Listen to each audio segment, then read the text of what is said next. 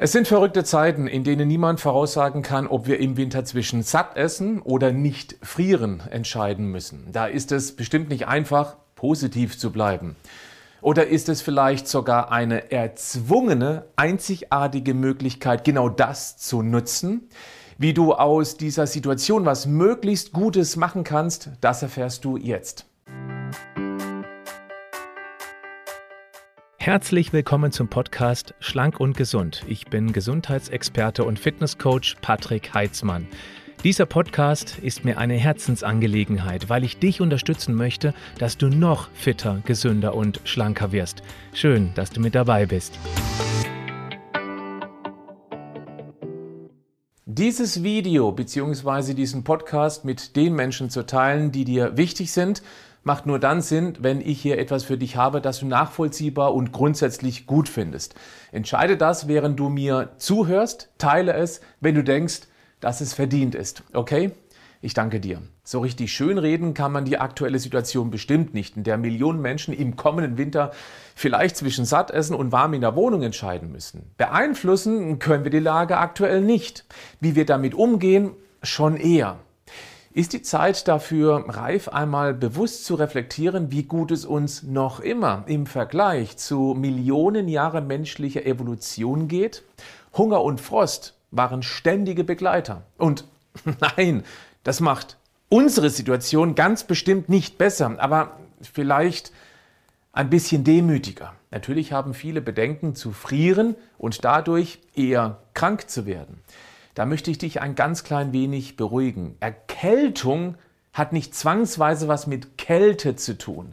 Der Hauptgrund, warum wir im Winter deutlich mehr erkältet sind, liegt an einem immer geringer werdenden Vitamin D-Status, was auch erklärt, warum die heftigste Grippewelle gewöhnlich zwischen Januar und Februar stattfindet, wenn der Vitamin D-Spiegel besonders niedrig ist. Nicht nur deshalb empfiehlt es sich, das Vitamin D auf einen guten Wert zu bringen. Dann sitzen wir mehr in geheizten Räumen mit weniger frischer Luft, tendenziell mit mehr Menschen, wodurch sich ein Krankheitserreger auch besser austoben kann. Und diese geheizten Räume sind tatsächlich die größte Herausforderung. Heizungswärme steigt nach oben, kältere Luft fällt nach unten. So kommt eine Zirkulation zustande, die auch potenzielle Krankheitserreger mit auf die Reise nimmt. Dann trocknet die Heizungsluft auch deutlich schneller die Schleimhäute der Nase und die Flimmerhärchen der Lunge aus, wodurch Krankheitserreger viel schneller und tiefer in den Organismus eindringen können. Dann werden wir schneller krank. Etwas weniger beheizte Räume sind also nicht automatisch Krankmacher. Eher ist das Gegenteil der Fall. Aber unangenehm ist es natürlich erst einmal trotzdem, keine Frage. Und genau dagegen können wir etwas tun. Kälte regt die Körperwärmeproduktion an. Das ist auch der Grund, warum ich schon lange kaltes Duschen empfehle. Jetzt nicht im aktuellen Winter, da haben wir ganz andere Herausforderungen. Die Körperwärme wird über den Regelkreis der Schilddrüse reguliert. Wenn die gut eingestellt ist, werden dir zwei, drei und auch fünf Grad weniger Raumtemperatur kaum etwas ausmachen. Dein Körper heizt dann einfach mehr. Du empfindest das Kältere nicht als unangenehm, sondern bist sogar ganz froh, dass es nicht so trocken heiß im Raum ist. Aber dazu muss die Schilddrüse auch gut funktionieren und die braucht Nährstoffe. Jod, Selen und Eisen zum Beispiel. Blöd, dass gerade die drei ganz oft im Mangel sind. Deutschland, Österreich und Schweiz sind ausgewiesene Selen- und Jodmangelgebiete. Frauen haben regelblutungsbedingt sehr oft einen ausgeprägten Eisenmangel. Vielleicht könnten da gezielt Nahrungsergänzungen Sinn machen, denn eine besser funktionierende Schilddrüse wirkt sich auf fast alles in deinem Körper aus. Wer generell einen eher niedrigen Blutdruck hat, der friert auch eher, weil das körperwarme Blut dann eben nicht optimal in die Finger und in die Füße gepumpt wird.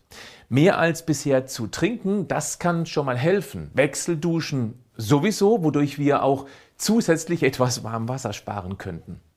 Kommst du kalt geduscht aus der Dusche, empfindest du auch eine etwas kühlere Wohnung als deutlich angenehmer. Natürlich ist jede Art von Bewegung nicht nur für mehr Körperwärme verantwortlich, sondern bringt auch generell deine Gesundheit in Schwung. Jedes bisschen mehr Muskeln, die du dir draufpackst, wirkt wie eine Art kleiner Heizkörper, der dich von innen heraus wärmt. Und diese Bewegung machst du am besten draußen.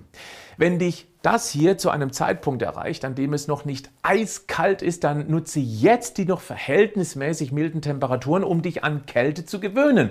Gehe leichter bekleidet raus, mach einen Spaziergang.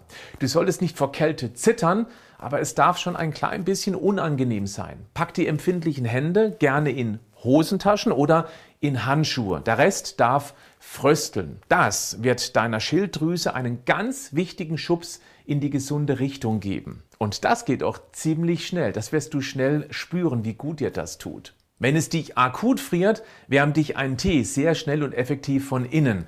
Besorge dir eine große Thermoskanne, damit du nur einmal am Tag zum Teekochen viel Energie verbrauchst, die aber in der Kanne den ganzen Tag konserviert wird. Natürlich kannst du auch eine zweite Kanne mit Suppe füllen und den ganzen Tag davon profitieren. Da passen auch super Gewürze rein, die dich zusätzlich von innen wärmen. Curry, Ingwer, Pfeffer zum Beispiel.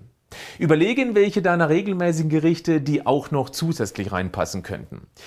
Vielleicht klingt das zu selbstverständlich. Ich will es aber einfach der Vollständigkeit halber erwähnt haben. Dickere Klamotten sind sicher der beste Schutz vor unangenehmer Kälte. Dabei solltest du den größten Wert auf möglichst warme Socken oder Schuhe legen. Sind die Füße warm, erträgt sich Kälte erheblich besser, oder? Ich habe noch einen kleinen Geheimtipp für dich. Magnesium stellt die Gefäße etwas weiter, was mit der entspannenden Wirkung auf die glatte Gefäßmuskulatur zu tun hat. Sind die Gefäße entspannter, geht da viel besser warmes Blut durch und kommt eher in der Peripherie, also in den Fingerspitzen, in den Füßen an, was sich dann einfach gut anfühlt. Das hat wieder einen wärmenden Effekt. Magnesium ist ohnehin ein Multitalent und bei ganz vielen im Mangel. Es könnte sich also lohnen, einmal ein Magnesiumcitrat als Ergänzung zu testen. Ich verlinke es dir mal in die Show Notes zu diesem Podcast. Das Tolle ist, Magnesiumcitrat ist absolut hitzestabil. Du kannst es dir also in die heiße Tasse Tee oder gleich morgens in diese Thermoskanne reintun. Es schmeckt lecker und natürlicherweise nach Zitrone, ist also kein zugesetzter Geschmack. Nur im Kaffee, äh, nee, äh, da schmeckt es wahrscheinlich seltsam. Lass uns das Beste aus dieser nicht so tollen Zeit rausholen. Auch wenn das nicht jedem schmecken wird. Es kann notwendigerweise auch mal die Zeit dafür sein, den eigenen Energieverbrauch zumindest mal konstruktiv zu hinterfragen und eventuell anzupassen, ohne unangenehme Einschränkungen ertragen zu müssen. Und denke immer daran, nach dem Winter kommt auch wieder der Frühling, anschließend der Sommer. Das meine ich jetzt weniger auf die Temperatur bezogen, sondern als Metapher auf die aktuell sehr angespannte Lage bezogen. Bleib gesund, aber mach auch was dafür.